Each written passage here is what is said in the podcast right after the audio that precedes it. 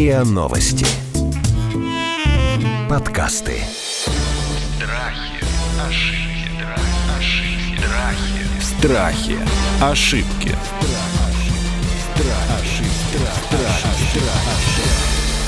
Здравствуйте, это подкаст «Страхи и ошибки». Меня зовут Наталья Лосева. Здесь мы говорим о популярных страхах разных ошибках поведенческих, психологических. И не просто их разбираем, но ищем какой-то правильный выход. И сегодня мы будем говорить об одной грани большой темы. Я хотела бы сегодня поговорить о проблеме самооценки. А от нее, наверное, уже пойти на любовь к себе недостаточную или избыточную, и об эгоизме. Но все-таки в первую очередь о проблеме самооценки. Мы будем говорить об этом с кандидатом психологических наук, зав. кафедры социологии, психолога социальных технологий Московского городского университета Ларисой Овчаренко и клиническим психологом и экзистенциальным терапевтом Любовью Черкасовой. Здрасте, коллеги. Здравствуйте. Рада приветствовать. А вот я правильно делаю, что я ставлю через запятую самооценку, любовь к себе и дальше ухожу к эгоизму? Или все-таки это разные вещи, а не грани одной какой-то проблемы? Но это, в принципе, связанные между собой понятия, Наталья, да? То есть то, о чем вы сейчас перечислили, самооценка, любовь к себе, самоотношения, это связано и с любовью к себе, и с оценкой себя, и с оценкой себя в окружающем мире, и доверие миру. Тут очень много понятий, которые взаимосвязаны и могут рассматриваться и как самостоятельные, но тем не менее одно с другим да, на линии жизни человека связаны. Хорошо, тогда вопрос такой, пальцем в небо. Что для человека лучше? Именно для человека, не для окружающих. Завышенная самооценка или заниженная? М? А,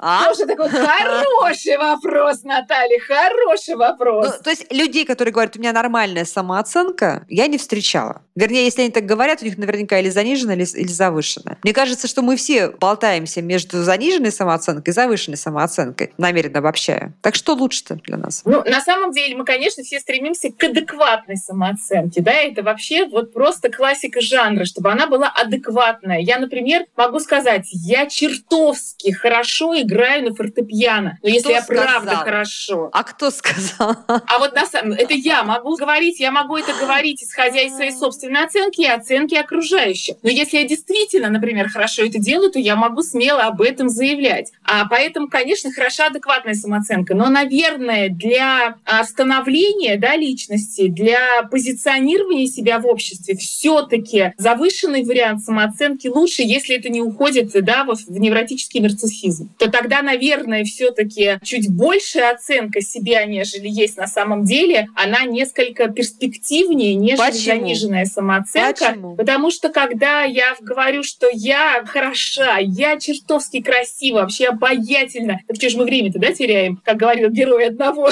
да, а, из кинофильмов. Вот, поэтому в этом смысле мне легче себя презентовать, и мне легче идти по жизни вот с таким отношением к себе. Еще раз хочу подчеркнуть, если это не уходит в нездоровые, да, такие нарциссические проявления, нежели когда у меня все-таки заниженная самооценка, у меня больше тревоги, и мне сложнее. Да, это не значит, что я буду делать что-то хуже. Мне просто сложнее в деятельность входить. Но при этом, может быть, и деятельность у меня будет более качественной, потому что если я где-то себя недооцениваю, я буду больше к чему-то готовиться для того, чтобы себя как-то вот проявить или получить какой-то результат. Но это такие вот грани плюс-минус от середины все-таки от адекватной самооценки. Поэтому, а как высо- очень завышенная, как и очень заниженная самооценка, они обе не очень как бы перспективны. Любовь, а дайте я угадаю, что к вам все-таки, наверное, приходят больше люди с заниженной самооценкой, чем завышенной. Либо заниженный, либо с очень сильно флуктуирующий. А это что такое? Расскажите нам. Ну, это вот то, о чем говорила Лариса, да, что там э, либо очень высоко, либо очень низко, от ситуации к ситуации нету какого-то внутреннего конструкта, который позволил бы как-то адекватно взглянуть на вещи. То нам обидно от того, какие мы ужасные, то нам кажется, что мы невероятно прекрасные, вот э, то туда, то сюда. И нету какой-то опоры внутренней для того, чтобы понять, господи, да какой же я на самом деле-то уже. А какая самооценка больше раздражает окружающих? И почему? Я вот сейчас, и когда готовилась сегодня, тоже думала о том, что у нас вообще в обществе, конечно, принято быть удобным. И обществу удобно, чтобы мы были удобными. Поэтому для всех гораздо комфортнее взаимодействовать с человеком управляемым, самооценка у которого низкая, и мы, значит, ему, извините, кость бросили, похвалили, да, и он тут же готов там для нас все сделать, вот. И мне кажется, что это такой культурный феномен. Для нас, конечно, гораздо, я согласна с Ларисой, если это не улетает в какие-то неадекватные зоны, конечно, здоровая самооценка, я бы сказала, она чуть выше среднего, да, то есть если я уверен в себе. Как формируется самооценка у человека? Формируется самооценка из, я думаю, комплекса жизненных обстоятельств.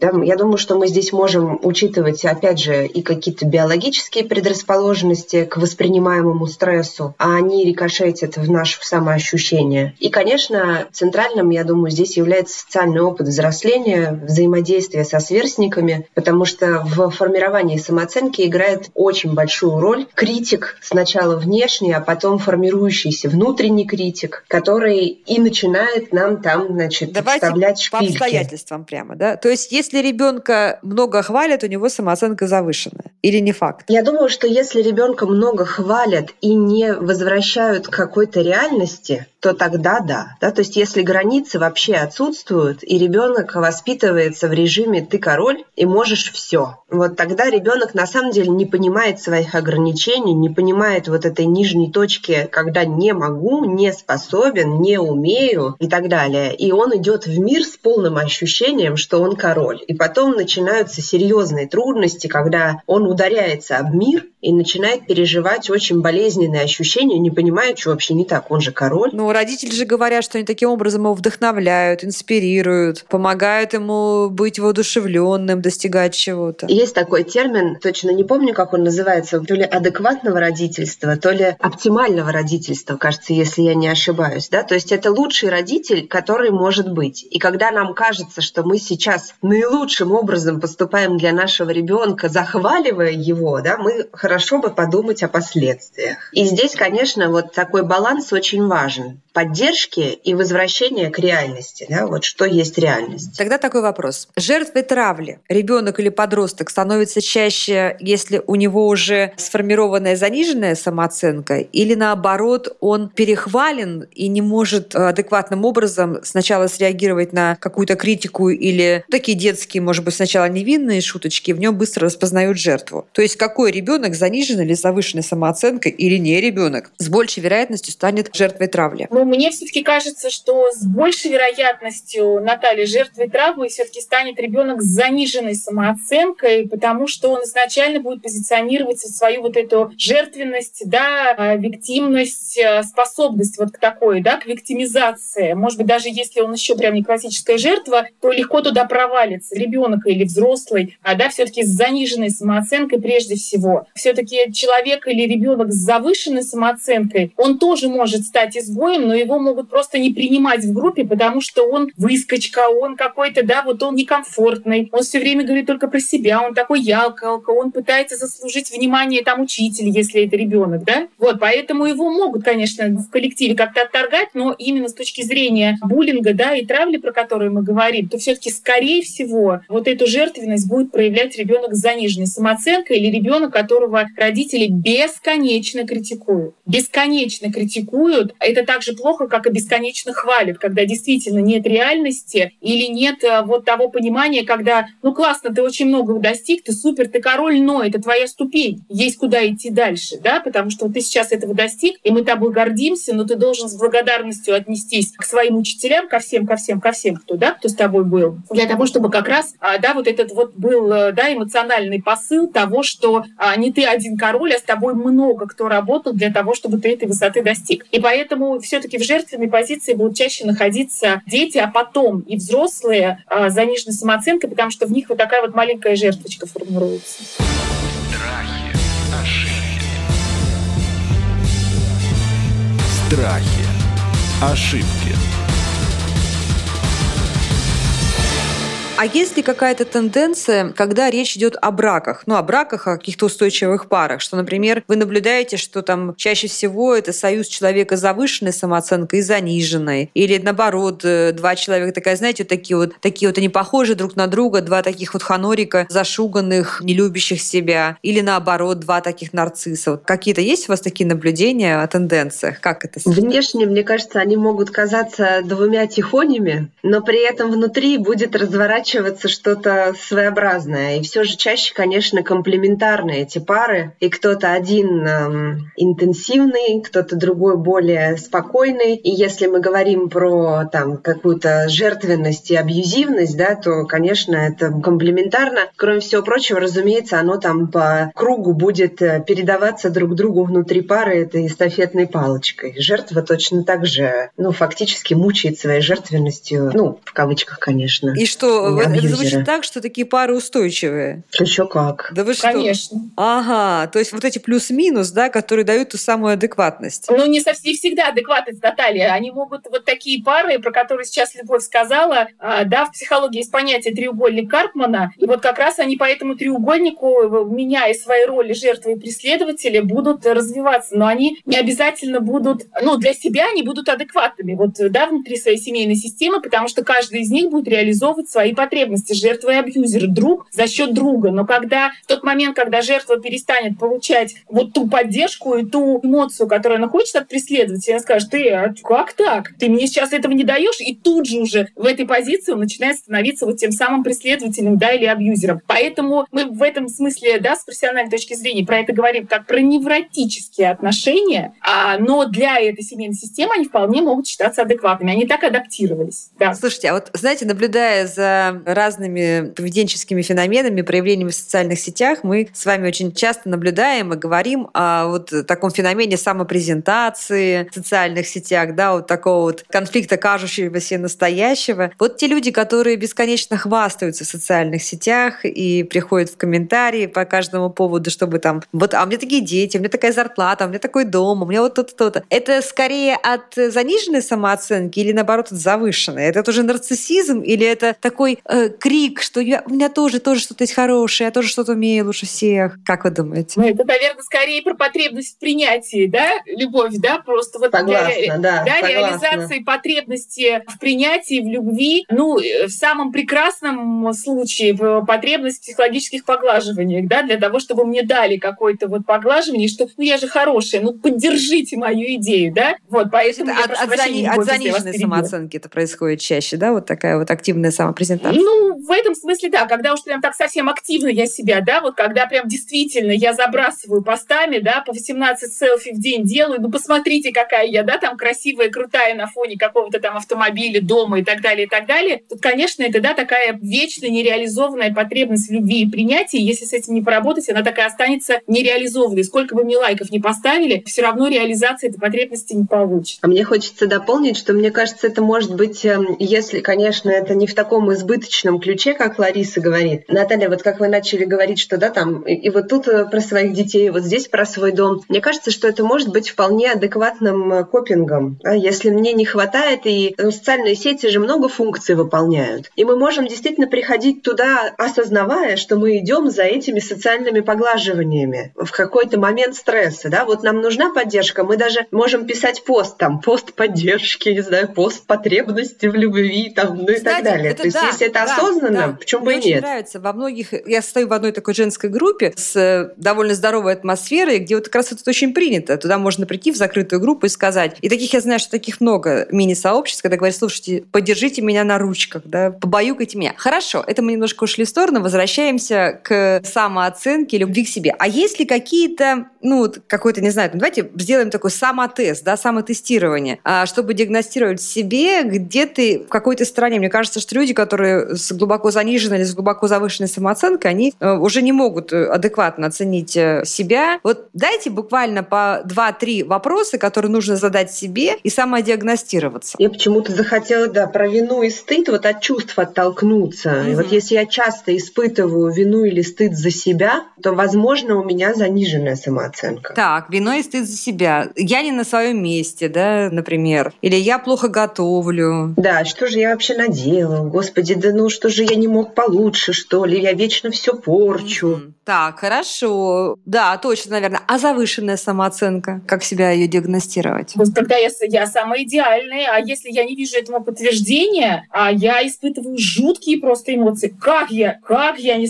Как кто-то есть лучше меня? Да ладно, я начинаю от этого страдать, да? Но это когда вот прям действительно она, да, завышенная. То есть ты нервничаешь, что кто-то нервничаешь, что кто-то что-то сделал лучше тебя. А, да, я это не буду принимать. Я, да, буду этому сопротивляться, когда есть люди, которые я не могу порадоваться чужому успеху. Вот, мне кажется, очень, очень точная вещь. Да, да? Это, да что я, я не могу это Что я испытываю, принять. когда я вижу пост про то, что кто-то купил дорогую машину, или кто-то похудел, а я потолстел, или у кого-то дети поступили на бюджет, а у меня ребенок не поступил на бюджет. И вот способен ли я хоть чуть-чуть порадоваться, даже если там ну, у меня есть какая-то своя внутренняя досада. Да. А потом в любом случае, когда мы говорим про самооценку, тут есть вот такие три составляющие, да, я реальный, я идеальный, я глазами других, то есть какой я, каким я хотел бы быть, да, и как я думаю, и как я так прогнозирую, как я воспринимаюсь другими людьми. И по большому счету, ну вот некая такая нормальность, да, хотя норма вообще в психологии это очень такая относительная история, а некоторая нормальность, если вот эти образы плюс-минус где-то вот вокруг одного и того же полюса, да, когда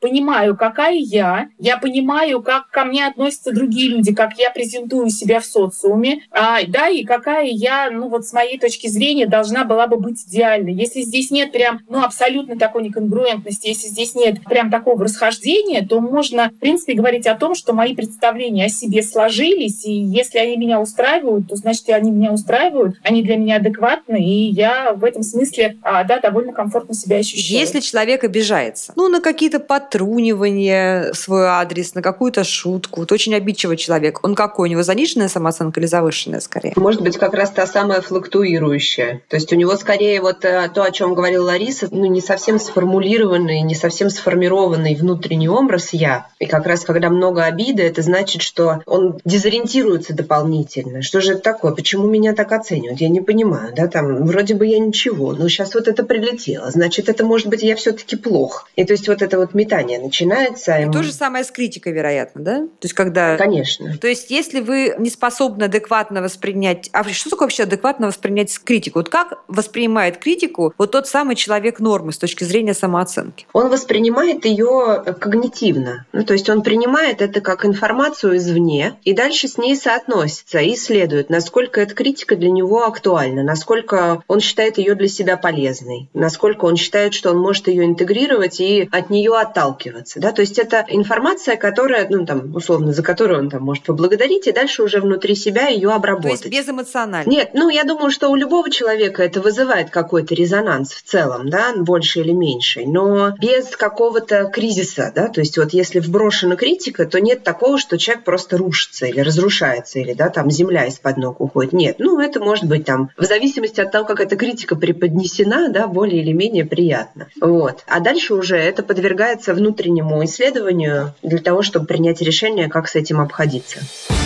Страхи, ошибки. Страхи, ошибки.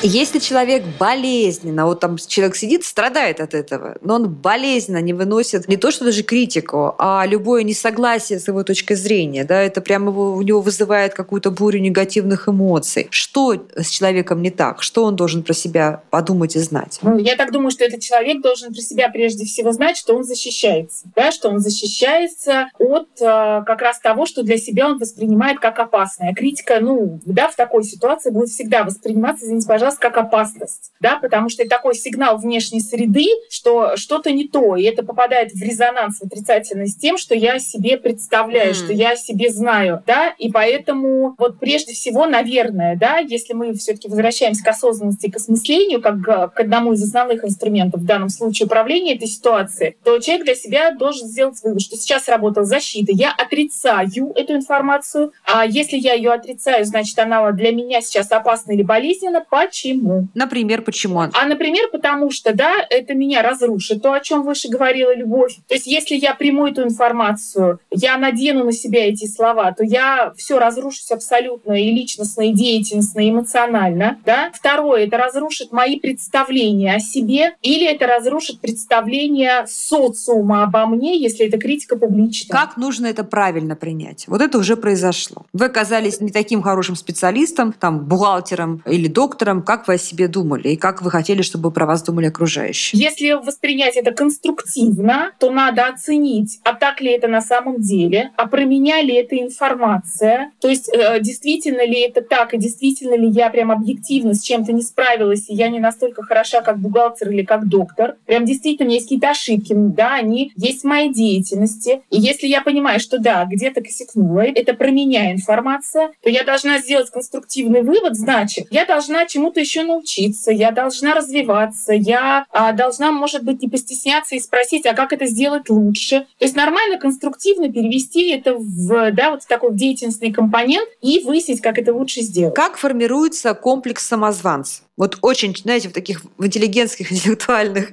тусовках откровенных очень часто на самом деле обсуждают, что вот я себя чувствую просто самозванцем на своем рабочем месте, я на самом деле совершенно его не заслуживаю руководить этим проектом, например, или получить это назначение. Мне кажется, из детской комнаты, да, любовь? А вот мне кажется, комплекс самозванца абсолютно из детской комнаты, ну то есть из детства, когда родители сомневались во мне. То есть как это? Мала еще, не доросла, мнение. Да ты это кто тут у меня говорит, да? А как это? Ты так могла сделать? Да ладно, да никогда в жизни ты с этим не справилась. То есть вот такой посыл а родителей, мне кажется, прежде всего, да, складывает а, вот эту историю комплекса самозванца, и потом во взрослой жизни человек очень легко находит этому подтверждение. Но я думаю, что тут, да, у любови будет еще, да, Любовь, вот а... может быть, больше, да, А разве для дела это нехорошо, когда каким-то проектом руководит человек с комплексом самозванца? Разве это не не будет его стимулировать просто выпрыгивать из штанов, работать денно и ночно и лучше, лучше, лучше, лучше. Ну, вопрос краткосрочной и долгосрочной перспективы. Ну, то есть, если мы хотим, э, чтобы, ну, условно, наши кадры выгорали и отваливались, то, наверное, для дела это хорошо. А если мы хотим, чтобы человек себя комфортно чувствовал в долгосрочной перспективе и мог эм, как-то развиваться, выкладываться, реализовываться, то, наверное, ну, это не очень хорошо. Я хотела еще добавить, что есть так вот этот самый внутренний критик, о котором мы сегодня уже говорили. И в Торе Ларисе хочу сказать, что это может быть и родительская какая-то среда, которая его так усиливает, и какие-то другие агрессоры, с которыми мы встречаемся на протяжении жизни. И когда эта структура нами владеет, да, то есть э, фактически наш внутренний критик нами управляет, а не какой-то здоровый взрослый, то тогда все, что мы делаем, будет обесценено. И тогда этот синдром фактически нам вот просто его не избежать. Эта структура будет обесценивать все. И тогда действительно мы будем вот из этой позиции пытаться сделать все возможное и никогда не убедим внутренне. Да, мы никогда не убедим, а пытаясь победить просто противодействием, да, вот просто достижениями какими-то. Никакого достижения самого великого не будет достаточно на самом деле. И жизнь превратится в наше вечное мучение. Давайте тогда, может быть, напоследок дадим какие-то психологические упражнения или приемы для людей, которые нуждаются в том, чтобы повысить свою самооценку и побудить вот эту любовь к себе и приятие. Ну, наверное, самое, да, вот почему сейчас сразу такая метафора пришла, да, когда пациент пришел к доктору и сказал, доктор, вот у меня так как-то все не очень хорошо, да, что мне попринимать, что мне делать? И доктор сказал, да, надо принимать себя три раза в день.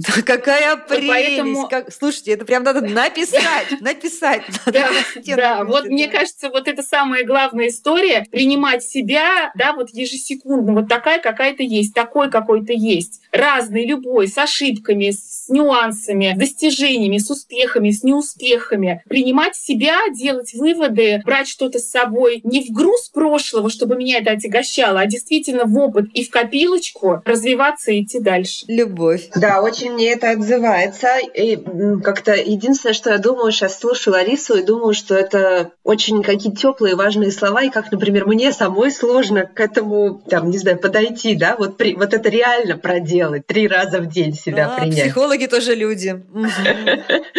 Да, я подумала, знаете, еще про что? Что мне кажется, очень важно сравнивать себя с собой вчерашним. Вот если Точно. прям про конкретику говорить, очень часто у людей с вот этой вот нестабильной самооценкой ориентация вовне, да, вот Маша, а вот там Ваня, а вот там Сын маминой Эм, подруги. Сын- о, абсолютно, сын маминой подруги, да. Но не поможет. Не поможет, потому что это будет изъедать, хотя на самом деле мы никогда не знаем, что за среда, в которой этот человек, что за причины, по которым он там, да, то или иное достижение выбил. Вот. И, ну, в общем, только с собой вчерашним. Это раз. Два – это отделяться от этого самого внутреннего критика. Нам чаще всего кажется, что мы сами себя критикуем, что это я думаю, что я недостаточно хорош, я думаю, что я недостаточно выложился, не соответствую должности и так далее. Но наука говорит о том, что мы не рождаемся с этой структурой, мы ее интегрируем извне, из родителей, из других агрессоров. Это внешний конструкт. И если мы будем с ним спорить, если мы найдем в себе силы, ну, не поддаваться его всевластию, да, то есть вот, ну, немножко отойдем от этого и будем оспаривать его, это действительно нам поможет немножко вздохнуть, там, более широкой грудью, что ли. Ну, вот, наверное, это основное. Здорово, очень полезные советы. Друзья, я хочу сказать, что вот эту историю с принятием себя три раза в день, как я теперь знаю, мы будем также рассматривать в нашем новом подкасте «Правда тела», где мы будем говорить о проблеме и ожирения, и некомфортного принятия себя в своем теле. То есть прям, прям про физическое, которое на самом деле, оказывается, упирается в голову. Поэтому, пожалуйста, подписывайтесь на подкаст «Правда тела», и там мы будем эту тему продолжать. Очень полезный был сейчас разговор. И всем, и людям с адекватной самооценкой, и с завышенной, и с заниженной, потому что мне кажется, что вот этих вот полюсов гораздо больше, чем людей нормы. Давайте, пожалуйста, себя принимать, делать улучшенную версию самого себя. А, Это был подкаст «Страхи и ошибки». Мы говорили о самооценке, о любви к себе и обсуждали это с кандидатом психологических наук Ларисой Овчаренко и клиническим психологом и экзистенциальным терапевтом Любовью Черкасовой. Подписывайтесь на подкаст «Страхи и ошибки» в приложениях на сайте риа.ру, ну и ищите наш Инстаграм.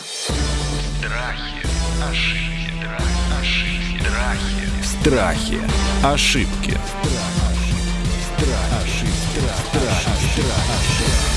Слушайте эпизоды подкаста на сайте ria.ru в приложениях Apple Podcasts, CastBox или SoundStream. Комментируйте и делитесь с друзьями.